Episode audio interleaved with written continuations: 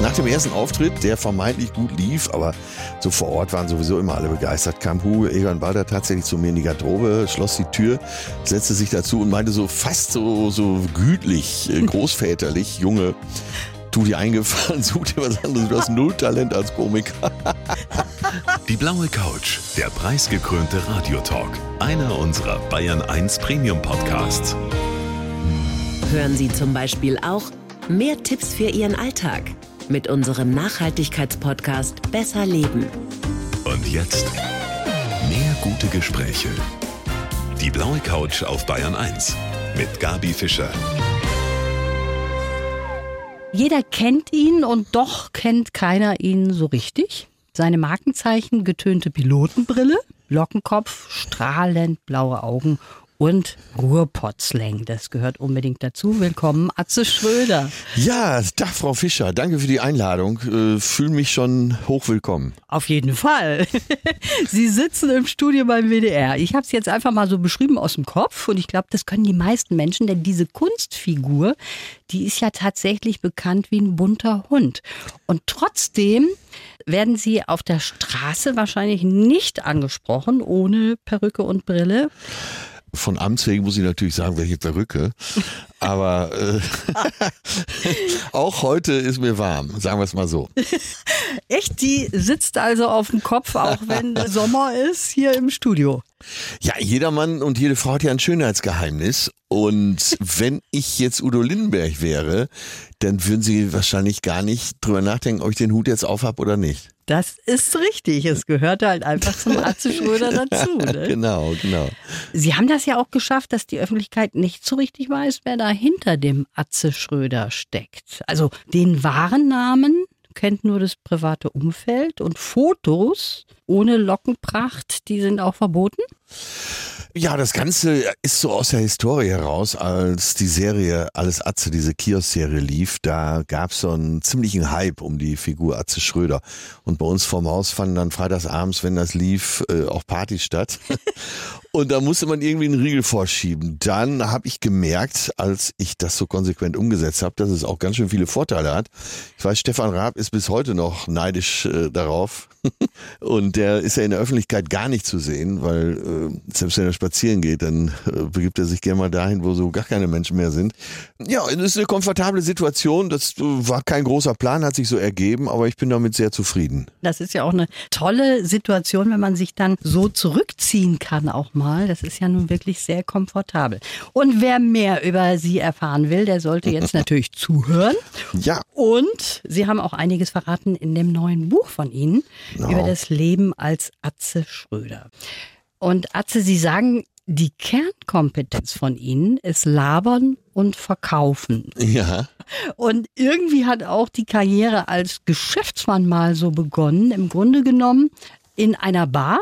Da haben sie einem Typen ein Motorrad verkauft, Stimmt, ja. der das gar nicht wollte. Und im Übrigen wollte der Besitzer auch gar nicht dieses Motorrad verkaufen. Ach ja, das ist eine tolle Geschichte. Ich bin mit dem Verkäufer des Motorrads noch immer gut befreundet. Wir lachen auch immer noch mal gemeinsam drüber. Das war zu einer Zeit, als ich immer noch Musiker war, aber so ein bisschen raus wollte. Ich hatte mir vorgestellt, ich muss jetzt mal etwas sesshafter werden, nicht nur auf Tournee sein, nicht nur mit der Band unterwegs sein. Und dann habe ich nachgedacht, was kann ich so? Und viele Talente habe ich nicht, so viel kann ich schon mal verraten. Aber eins ist sicherlich, äh, dass ich ganz gut reden kann. Und äh, deswegen hat meine Oma immer gedacht, ich werde Pastor. Aber ich habe dann andere Wege gefunden. Ja, und habe dann tatsächlich meinem Freund Motorrad abgeschwatzt und das jemand verkauft, der ursprünglich gar keins wollte. Und habe dann ein ganz gutes Geld an dem Deal verdient. Äh, Und da habe ich gedacht, das ist es. Das ist mein Weg. Ich werde Verkäufer. Und dann gab es auch tatsächlich mal so einen Sprung in die Kommunikationselektronik und auch in die Selbstständigkeit, muss man sagen. Aber nebenbei immer doch die Auftritte als Musiker. Und das Ziel war eigentlich, das gesteckte Ziel, eine Samstagnachtshow bei RTL.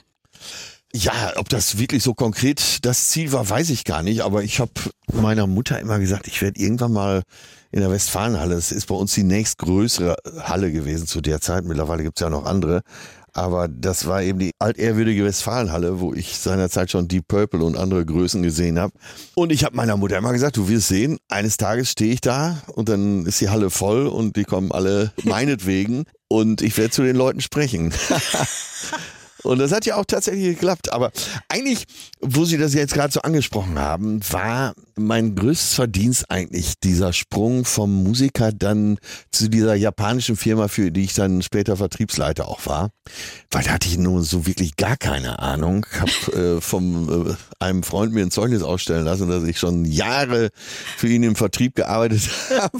Und ich da durchmogeln konnte, das ist, äh, da bin ich heute noch stolz drauf. Da haben Sie sich auch mal so ein bisschen übernommen bei einem Millionenauftrag für die SPD. Richtig, ich hatte mich dann, nachdem ich ein paar Jahre für die japanische Firma gearbeitet habe, naja, überkam ich mal wieder dieses äh, Gefühl, mich verändern zu müssen. Und dann habe ich mich selbstständig gemacht, hatte eine Firma, die ganz gut lief. Und dann konnte ich aber irgendwann gegen Konkurrenz von Siemens, Philips, Bosch und so weiter den Auftrag für die technische Ausstattung des Parteihauses der SPD, der Parteizentrale in Berlin, das Willy Brandt Haus an der Friedrichstraße, bekommen und das war eigentlich eine Nummer zu groß für mich und da bin ich heute noch dankbar, dass ich da irgendwie durchgekommen bin. da habe ich teilweise jeden Morgen zu Gott gebetet.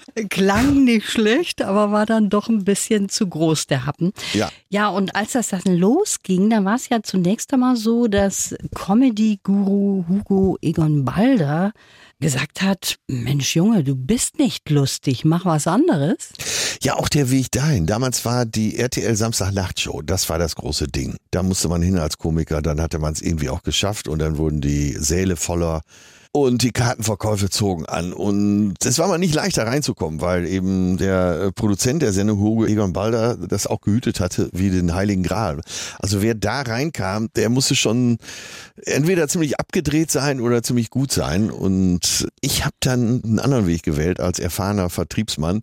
Bin ich mit der Assistentin äh, von Marc Konrad, das äh, war der damals allmächtige Programmchef von RTL, mit der Assistentin bin ich essen gegangen und die hat mich dann am nächsten Tag durchs Haus geführt bei RTL und hat quasi so in jede Abteilung reingerufen, ab jetzt ist der Atze dabei und bei RTL Samstagnacht hat sie ja quasi auch von oben her bestimmt. Der taucht jetzt hier einmal im Monat auf und die waren alles andere als begeistert. Aber nach dem ersten Auftritt, der vermeintlich gut lief, aber so vor Ort waren sowieso immer alle begeistert, kam Hugo Egon Balder tatsächlich zu mir in die Garderobe, schloss die Tür, setzte sich dazu und meinte so fast so, so gütlich, äh, großväterlich, Junge, tu dir eingefallen, such dir was anderes. Du hast null Talent als Komiker.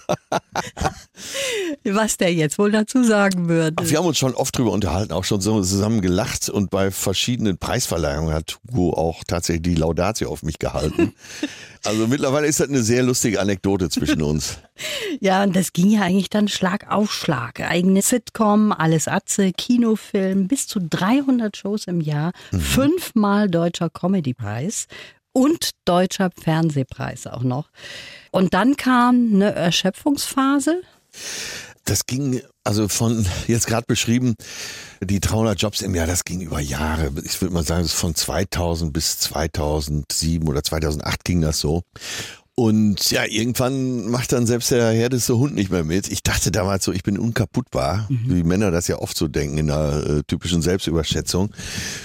Und da kam tatsächlich mal der Tag, wo ich so einen kleinen Zusammenbruch hatte und gedacht habe, jetzt geht's überhaupt nicht mehr weiter. Und das habe ich mir auch zu Herzen genommen. Gott sei Dank bin ich relativ resilient und äh, habe auch ganz gute Wurzeln familiär, dass das auch vom Umfeld aufgefangen wurde. Aber da musste was passieren und habe ich seitdem auch wirklich viel, viel weniger gemacht. Geboren in Essen, aufgewachsen im Münsterland und jetzt leben Sie in Hamburg? Das ist richtig, ja. Seit drei Jahren bin ich in Hamburg und bin auch sehr, sehr glücklich hier. Aber man verlässt doch den Pott nicht, wenn man da geboren ist, oder? Ah, das ist das Klischee. Das, äh, Frau Fischer, eins haben viele, die es geschafft haben, sagen wir es mal in Anführungsstrichen, gemeinsam, also so schön wie es da ist und äh, die Menschen sind so herzlich und äh, es ist auch viel besser als man denkt und auch viel grüner als man denkt. Da können wir, glaube ich, beide mitreden, wenn wir ja. mal so über den Waldeneysee nachdenken. Das könnte auch äh, mindestens im Allgäu sein. Unbedingt. Aber viele freuen sich ja auch, wenn sie es rausschaffen, um es mal vorsichtig auszudrücken. Ich bin immer wieder gerne da, habe auch noch viel Verwandtschaft da, aber ich bin auch froh, wenn ich wieder in Hamburg bin. Also, dann können wir an dieser Stelle mal den Lebenslauf hervorziehen, wenn Sie den mal bitte vorlesen. Setze ich doch mal meine Lesebrille auf. Ja. Wird ja auch nicht jünger. Ich heiße Atze Schröder und bin ein blauäugiger Glückspilz. Manchmal habe ich ein bisschen geschummelt, manchmal geschwitzt. Aber mein gutes Bauchgefühl, Fleiß und Spaß bei der Arbeit haben mir immer geholfen. Während meiner langen Comedy-Karriere durften nur wenige Leute den Menschen unter den Locken kennenlernen. Seit einer Begegnung bei Markus Lanz habe ich mir auch öffentlich hinter die Macho-Fassade blicken lassen. Geprägt hat mich das Showtalent meines Vaters, meine Erfahrung als Geschäftsmann und meine wilden Jahre auf und hinter der Bühne. Heute lebe ich gesünder denn je und bin höchstens im Supermarkt überfordert. Ich will nie stehen bleiben und gehe immer Neues ausprobieren. Wenn die Zeiten sich ändern, dann gehe ich halt mit. Und? Ich habe es nur abgelesen und fühle mich aber ganz gut getroffen, ja. Ah, das ist doch schön. Dann lassen Sie uns mal so ein paar Punkte da rausziehen. Ja. Also ich heiße Atze Schröder, stimmt ja schon mal. Stimmt schon mal, ne? Steht auch in meinem Ausweis übrigens. Wirklich? Ja. Atze ist jetzt kein typisch deutscher Vorname, kommt ja aus dem Berlinerischen und heißt der kleine Bruder. Keule ist die große Schwester und ich war immer der Kleine. Und das stimmt. Und blauäugig, tatsächlich steht in meinem Ausweis grüne Augen. Ach. Wo meine, Freundin sich immer totlacht, wenn sie das sieht. Sagt, du hast nur mal blaue Augen. Wie es früher so war. Man ging zum war das Ordnungsamt oder Bürgeramt heute? Ja. Ging man hin und dann wurde einfach gefragt, Augenfarbe und ich habe damals wirklich gedacht, ich hätte grün und habe einfach grün gesagt und es steht jetzt einfach drin. Farbenblind also auch noch der man Ja, mir war es damals völlig egal und ich habe gedacht, ach grün klingt gut. Also ich habe mich immer ein bisschen größer gemacht, weil die messen ja auch nicht nach und dann fand ich das immer schick, wenn da ein paar Zentimeter mehr dabei waren. Das fand ich ganz cool. Aber was wir jetzt gehört haben, Atze, geprägt haben Sie das Showtalent von Ihrem Vater. Der war auch ein leidenschaftlicher Musiker, vom Beruf war er Maler oder Anstreicher, aber er hat die Musik geliebt und konnte auch viele Instrumente. Stimmt, das war ein Multiinstrumentalist und ja, das war wie seine Brüder auch, hatte der sehr viel musisches Talent, wurde von der Handwerksfirma seines Vaters aber in einen Handwerksberuf gezwungen. Das äh, war eigentlich für alle Brüder so ein bisschen das Unglück. Aber mein Vater, der hatte das Talent, und das ist eigentlich das größte Talent, was er mir vererbt hat, das Talent zum Glücklichsein. Und das hatte mein Vater auch. Der hat so viel Mist in seinem Leben erlebt und äh, absolute Abgründe. Und er hatte die Fähigkeit, das hinter sich zu lassen. Und auf der anderen Seite war er ein sehr unterhaltsamer Mensch. Äh, früher hieß es immer, wo Papa steht, sind die Kinder und die Frauen. Weil der hatte auch so eine Wärme. Und äh, ja, der konnte eine Geschichte nach der anderen erzählen. Hat sogar zu seinem 80. Geburtstag hat er alle 120 Gäste äh, mit einem Spruch begrüßt. Dann wissen wir ja, von wem sie wirklich das Talent haben. Und bei einem legendären Auftritt von dem Vater, das war beim Karstadt Betriebsfest. Ach so, ja, ja. Da sind sie tatsächlich entstanden.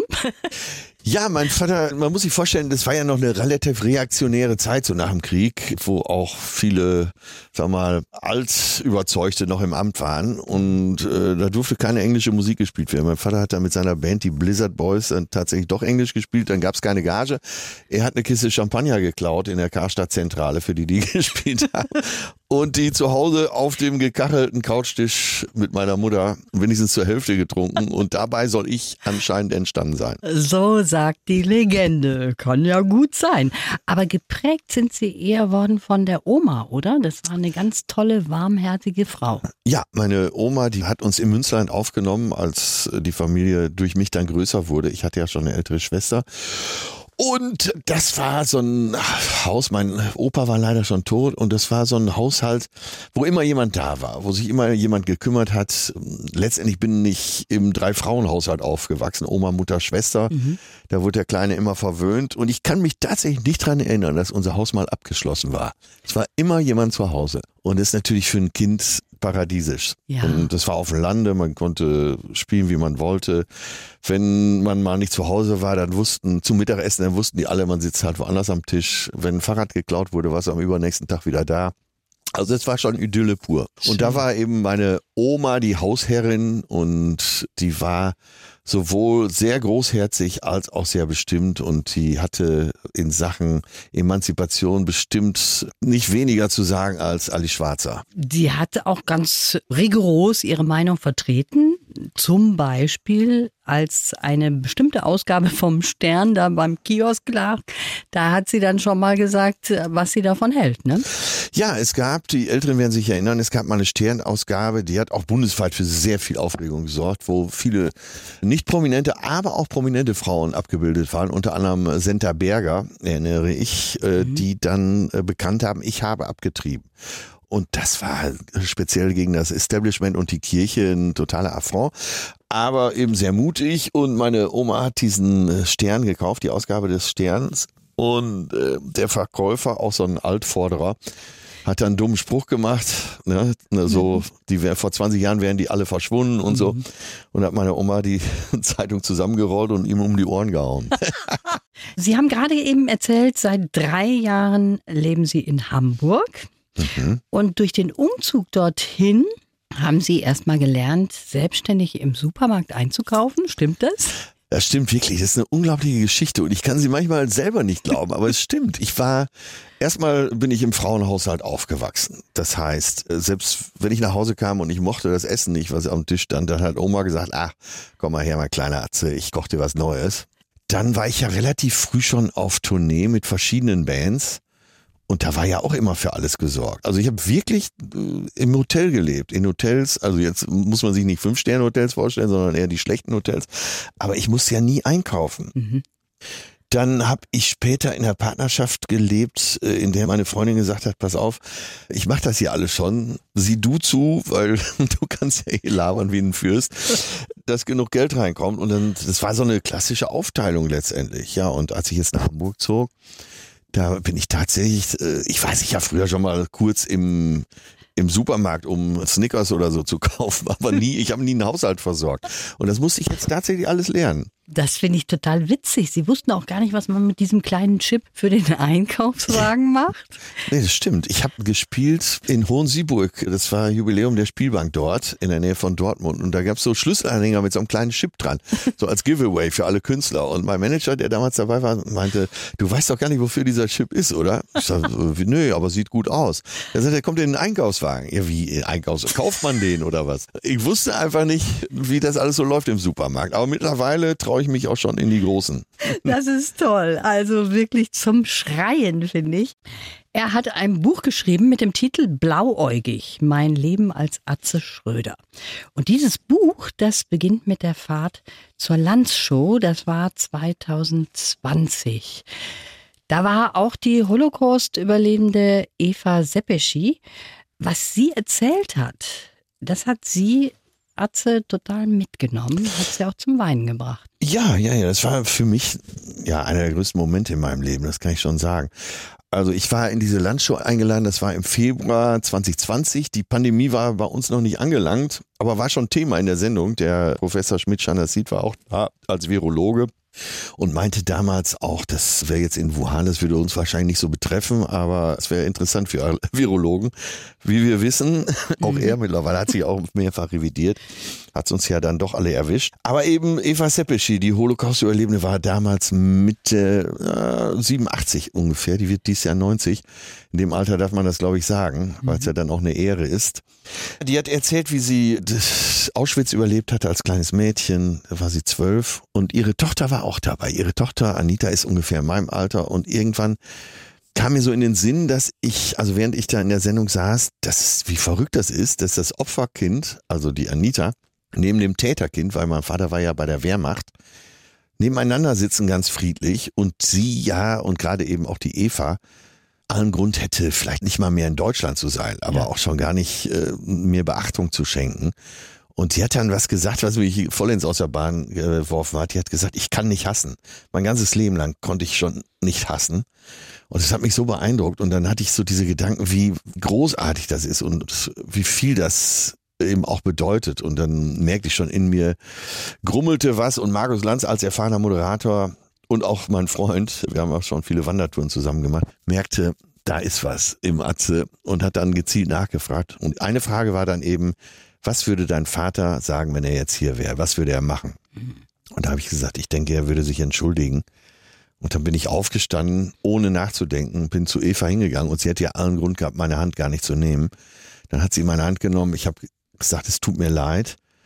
Und wenn ich das so erzähle, kriege ich schon wieder Gänsehaut. Mhm. Und sie hat mir während der Sendung, aber auch vor allen Dingen hinterher noch backstage gesagt, das bedeutet mir sehr, sehr viel. Wir stehen auch in Kontakt bis heute. Ja? Letztens, als ich in Frankfurt gespielt habe, war sie sogar im Publikum hat mich vorher in der Garderobe besucht und man muss sich vorstellen, wir sind mittlerweile, stehen wir uns richtig nahe und sie sitzt dann in so einer Veranstaltung, wie gesagt, sie wird bald 90 im September und dann in meinem Programm geht's ja schon zur Sache. Ja. Und da habe ich gedacht, na komm, wenn die bis zur Pause da ist, aber dann nach der Pause saß sie da wieder.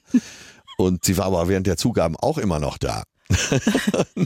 ja, und wir haben äh, guten Kontakt, vor allen Dingen auch mit ihrer Tochter, mit der sie auch unterwegs ist und an deutschen Schulen und Universitäten Vorträge hält zum Thema Holocaust, weil sie halt möchte, dass es nie, nie wieder passiert. Mhm. Haben Sie eigentlich die Reaktionen überrascht darauf, auf diesen Auftritt? Weil Total. das ging ja durch die Medien rauf und runter. Total, das hat mich wahnsinnig überrascht. Erstmal, die gesamte Presselandschaft hat berichtet, bis hin zu drei israelische Zeitungen, die darüber geschrieben haben. Mhm. Und ich habe immer gedacht, so mein Privatleben, das ist ja eigentlich auch völlig uninteressant, weil interessant ist der Komiker auf der Bühne. Mein Programm, da bin ich ja immer sehr akribisch, das verdichte ich, bis wirklich jeder Lacher sitzt. Und da habe ich gedacht, ja, der Mann dahinter, der interessiert ja keinen. Und da habe ich zum ersten Mal gemerkt an den ganzen Zuschriften, ich habe viele Mails bekommen, ich habe viele Briefe bekommen, viele Kommentare auf Instagram und so weiter, dass es doch viele gibt, die es interessiert, wie Ja. aus dem letztendlich kleinen Dorfjungen der Atze werden konnte, der bei Land sitzt und der Holocaust-Überlebenden die Hand gibt. Ja. Aber Sie haben auch verstörende Nachrichten zum Teil bekommen. Das gab's auch. Das waren jetzt nicht viele, also maximal zwei Prozent, so von ganz rechts, du Vaterlandsverräter und so weiter. Aber ich denke, das kann man auch vernachlässigen, weil ich sag's mal ganz volkstümlich, ein paar Idioten gibt's ja immer. Ja, das stimmt. Das war auf jeden Fall eine tolle Geste, finde ich. Und da konnte man dann schon so ein bisschen hinter die Fassade von der Kunstfigur Atze Schröder auch schauen. Ja, das hat eine Menge bewirkt in meinem Leben, das muss ich schon sagen. Das sind so tolle Begegnungen, die einem auch selber was bringen. Ja. Das ist dann so, dass man auch selber daraus was schöpfen kann für die Zukunft. So ist das bei Ihnen gewesen. Ja, unbedingt. Das hat eben mein Leben, auch öffentliches Leben stark beeinflusst. Ich habe auch den Mut geschöpft, eh- ja eben dieses Buch jetzt zu schreiben, aber auch Dinge anzugehen, die jetzt nicht unbedingt mit Comedy zu tun haben, aber die so, wo meine Interessen halt liegen. Zum Beispiel der Podcast mit Dr. Leon Winscheid zusammen besser fühlen, wo wir eher Psychologie besprechen. Das hätte ich vielleicht sonst gar nicht gemacht. Ja, so Wege werden einem dann so ein bisschen aufgezeigt. Ja. Und da kann man mal so rechts und links auch vom Weg was finden, was richtig ist für einen selber. In diesem Buch, von dem wir gerade eben schon gesprochen haben, von Ihnen, da geht zum Mittelteil, da sind auch Fotos drin. Zum Ja, ja. Beispiel einmal fast nackig unterm Schreibtisch, dann natürlich mit vielen anderen Promis und auch von Auftritten mit ausverkauften Hallen. Ja, ja. Corona hat uns ja alle jetzt ausgebremst, aber insbesondere auch die Künstler. Ja. Wie war das für Sie? Das war zunächst mal eine Katastrophe für mich, weil ich gewohnt war, seit fast 28 Jahren immer auf Tour zu sein. Und ich hatte gerade ein neues Programm. Echte Gefühle heißt das. Und dann habe ich schon ein paar große Hallen gespielt. So meistens fängt man so Januar an, so nach dem Weihnachtsgeschäft dann in die großen Hallen zu gehen. Und dann habe ich Januar, Februar gespielt und quasi noch das erste Wochenende im März 2020. Und dann hieß es von jetzt auf gleich, nee, ab Donnerstag geht nichts mehr. Und dann, klar, man realisiert ja gar nicht die Größe dieser Sache. Da war ja klar, so im Herbst geht's weiter, Oktober machen wir dann weiter und dann holen wir das alles nach. Ja, und dann wurden eben zwei Jahre ra- daraus. Und letztendlich, ich weiß gar nicht, ob man das so öffentlich sagen darf, aber wenn es, also es ist einfach die Wahrheit. Das waren gute zwei Jahre für mich persönlich. Das finde ich gut, dass Sie das auch sagen. Und da sind Sie nicht der Einzige. Also das haben schon mehrere gesagt Ja. hier. Also gesellschaftlich vielleicht eine Katastrophe. Ja. Aber für mich persönlich war das eine Zäsur, die mir sehr, sehr gut getan hat und auch noch mehr Ruhe in mein Leben gebracht hat. Ja, und ich eben auch die Zeit gefunden habe, dann das Buch zu schreiben. Hat das auch ein bisschen damit zu tun, dass Sie sagen, so eine klassische Kunstfigur in der Comedy hat eigentlich ausgedient mittlerweile? Ich glaube, die hat schon fast ausgedient, als ich angefangen bin, um ehrlich zu sein. Es war nur so, dass ich, wenn man genau hinschaut, in den ganzen Talkshows, in denen ich war, alles was nicht Comedy-Shows waren, also was keine regelrechten Auftritte waren, habe ich eigentlich immer schon auch meine Meinung vertreten. Und ich habe auch immer, wenn ich beim Radio war, und ich war eigentlich immer, behaupte ich jetzt mal ganz großspurig, ich war ein ganz beliebter Radiogast in allen möglichen Sendungen, weil ich nicht nur Lustiges beigetragen habe, sondern auch immer versucht habe, da einen Mehrwert zu schaffen. Also letztendlich auch so, wie es in den USA läuft. Wenn ein Gast kommt, der bringt was mit, der Ja. bringt eine Geschichte mit, aber eben nicht nur Lustiges, sondern vielleicht auch mal was Trauriges. Und daran habe ich mich immer orientiert. Und in Deutschland war es oft so, wenn man Studiogäste hat, Namen wollen wir natürlich alle nicht nennen, aber dass sie immer Doch, denken, äh, äh, dem, dem Moderator so mehr oder weniger nicht sagen, aber erwarten, dass der Moderator die ganze Arbeit macht. Mhm. Und das ist ja uninteressant. Und das habe ich immer schon so gehalten. Und da habe ich nicht nur eben die Kunstfigur angezapft, sondern eben auch mein Privatleben angezapft und auch wirklich erzählt, was in meinem Leben gerade stattfindet. Und es ist ja oft dann auch lustig genug, wenn man sagt, was man jetzt gerade zu Hause erlebt und wie Ja. man versucht hat, dem Haushalt mitzuhelfen und so. Ja, und das fand ich immer auch ja dem Radio und dem Fernsehen geschuldet, weil die haben ja auch so eine Karriere möglich gemacht. Und bis heute ist es so, dass ich bei vielen ihrer Kollegen, Kolleginnen ganz gern gesehen bin und mit manchen bin ich sogar mittlerweile befreundet. Und aber alle wissen, wenn der ins Studio kommt, der hat auch eine Geschichte zu erzählen. Ja, das finde ich auch toll. Und äh, vor allen Dingen, gerade jetzt mit dieser Kunstfigur Atze Schröder, da waren wir ja stehen geblieben. Ja. Da gibt's dann auch eine Weiterentwicklung. Wird sich da auch was ändern? Haben Sie da auch irgendwie andere Pläne? Ja, ach, man muss ja insgesamt der gesellschaftlichen Entwicklung auch Rechnung tragen. Und in einer Zeit, wo wir äh, eine Pandemie haben, wo wir, wo wir ganz nahe diesen Krieg haben, wo wir Klimakrise haben, wäre es ja auch wirklich vermessen zu sagen, der Atze bleibt wie er ist. ne? Ich muss mich ja diesen Dingen auch widmen. Ansonsten wird es auch, glaube ich, langweilig. Und das merkt man auch, wenn man auf der Bühne steht. Das Publikum ist ja interessiert. Wie reagiert er darauf? Und wenn so eine Attitüde erstmal klar ist, eines Atze Schröders, von mir aus auch eines Helge Schneiders oder, oder Caroline Kebikus, die ja auch immer mehr Haltung zeigt auf der Bühne, Ja. dann kann aus so einer Haltung heraus auch eine wunderschöne Fallhöhe entstehen und das sehr unterhaltsam sein. Wie ist das? Also, Sie machen so auf mich den Eindruck, als wären Sie total mit sich im Reinen. Und als wäre das so, als wären Sie sehr zufrieden, auch jetzt mit Ihrem Wohnort in Hamburg und wie alles wieder so anläuft, nach Corona auch. Da steht ja sicher auch einiges an. Können Sie auch Kritik gut wegstecken? Sind Sie jemand, der sagt, okay, das höre ich mir an? Ja. Ich schau mal, was ich daraus ziehen kann, oder sagen Sie, oh nee, rutsch mir den Buckel runter. nee, un nee, nee, unbedingt. Am Anfang habe ich mir alles reingezogen und war dann manchmal auch verletzt, aber relativ schnell habe ich begriffen, dass das natürlich auch, wenn man es ernst nimmt, einem guten Hinweis geben kann. Also Sie ziehen da schon was auch raus, Ja, ohne verletzt zu sein. ja, unbedingt. Also es gibt natürlich immer mal welche, die einen wirklich auch treffen wollen. Aber da muss man, also so ein dickes Fell sollte man nach 28 Jahren schon haben. Aber nee, meistens nehme ich dann auch was mit. Ich habe mir das Buch natürlich nochmal genau angeschaut und insbesondere auch die Fotos dort in dem Buch. Da sieht man mal, dass ich ein einfaches Gemüt bin und immer so gleich auf die Fotos abfahre. Aber da sind natürlich alle Promis erster Sahne drin, mit denen sie auch zusammengekommen sind. Zum Beispiel, was ich sehr witzig finde, dieses Foto von Tom Hanks Ach so, mit ja. der Katzenmütze. Ja, ja, Und das haben sie geschafft, die dem aufzusetzen. Da hat er sich nicht gewehrt. Das war bei Wetten das in Bremen. Markus Lanz hat zu der Zeit Wetten das gemacht, stand ja eh schon in der Kritik und er hatte nicht die Idee für diese Katzenmütze. Ich wünschte, ich hätte die Idee gehabt, aber es war einer der Redakteure. aber man muss dazu sagen, was dann in der Presse draus gemacht wurde, das ging ja dann alles gegen Markus, entsprach auch nicht der Wahrheit, weil der Tom Hanks ist ein ganz humorvoller Typ. Wir haben doch äh, ziemlich lange da nachts zusammen abgehangen und der fand das auch total witzig. Der hat nur, wie es so seine Art ist, hat der dann so auf ganz trocken gemacht. Ne? Was macht man mit mir hier und so und hat auch in der Pressekonferenz hat er dann der Presse gesagt, das war der schlimmste Moment, den ich je im Fernsehen. Aber das, das war alles echt lustig gemeint. Daraus wurde natürlich, was tut Markus Lanz den internationalen Stars hier an und so. Aber ich bin nach wie vor stolz, dass ich derjenige war, der ihm diese Mütze aufgesetzt hat. Zum Schreien dieses Foto auch. Und dann gibt es noch ein Foto, da denke ich mir, welche Geschichte steckt dahinter? Mit Lena und Matthias Schweighöfer. Und da steht da, ich musste dann in Hannover noch eine Zuschauerin zum Bahnhof fahren. Das stimmt, das stimmt. Wir saßen Schweighöfer, also Matthias und ich, äh, wir kannten uns ja aus bei Wetten das, weil beide schon öfter da waren.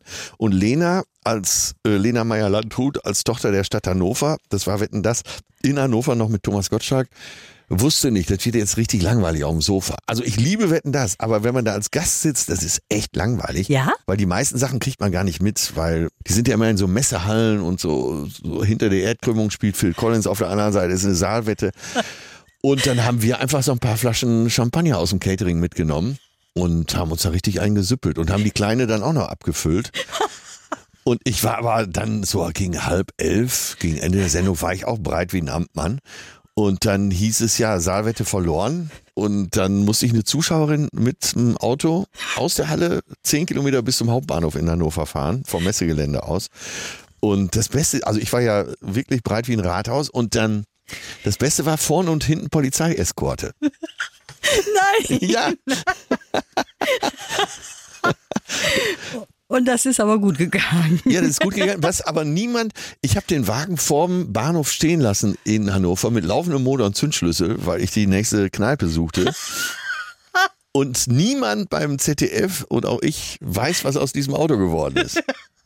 Herrlich. Eine wunderbare Geschichte. Ja, wann sehen wir denn eigentlich den Atze Schröder wieder? Och, ich bin jetzt ein bisschen auf Tourspiele, ganz viele Nachholkonzerte, vor allen Dingen Open Air, wo dann wirklich nichts passieren kann. Dann geht's im Januar, Februar, März wieder auf Tour und dann weiß ich noch gar nicht. Ich glaube, dann mache ich, dann will ich mal ein bisschen mich ganz zurückziehen Ah. und mal gucken, was so kommt. Das klingt interessant, was Ja. da raus wird. Auf jeden Fall, das war toll, dass Sie heute hier auf der blauen Couch waren. Ja, hat Spaß gemacht. Ich wünsche Ihnen alles Gute und wie gesagt, wer mehr wissen will über diesen Atze Schröder, der sollte lesen Blauäugig mein Leben als Atze Schröder. Oder hören, gibt's ja jetzt auch als Hörbuch. Auch das. Und dann, ich habe es selber eingesprochen, also wer gar nicht mehr lassen kann von meiner Reibeisenstimme, der kann auch mit Atze Schröder einschlafen. Ja, toll. Mit Atze Schröder einschlafen. Das ist ein schönes Schlusswort. Ich wünsche Ihnen alles Gute. Ja, danke fürs Interesse, hat echt Spaß gemacht. Die Bayern 1 Premium Podcasts. Zu jeder Zeit, an jedem Ort. In der ARD Audiothek und auf bayern1.de. Bayern 1 gehört ins Leben.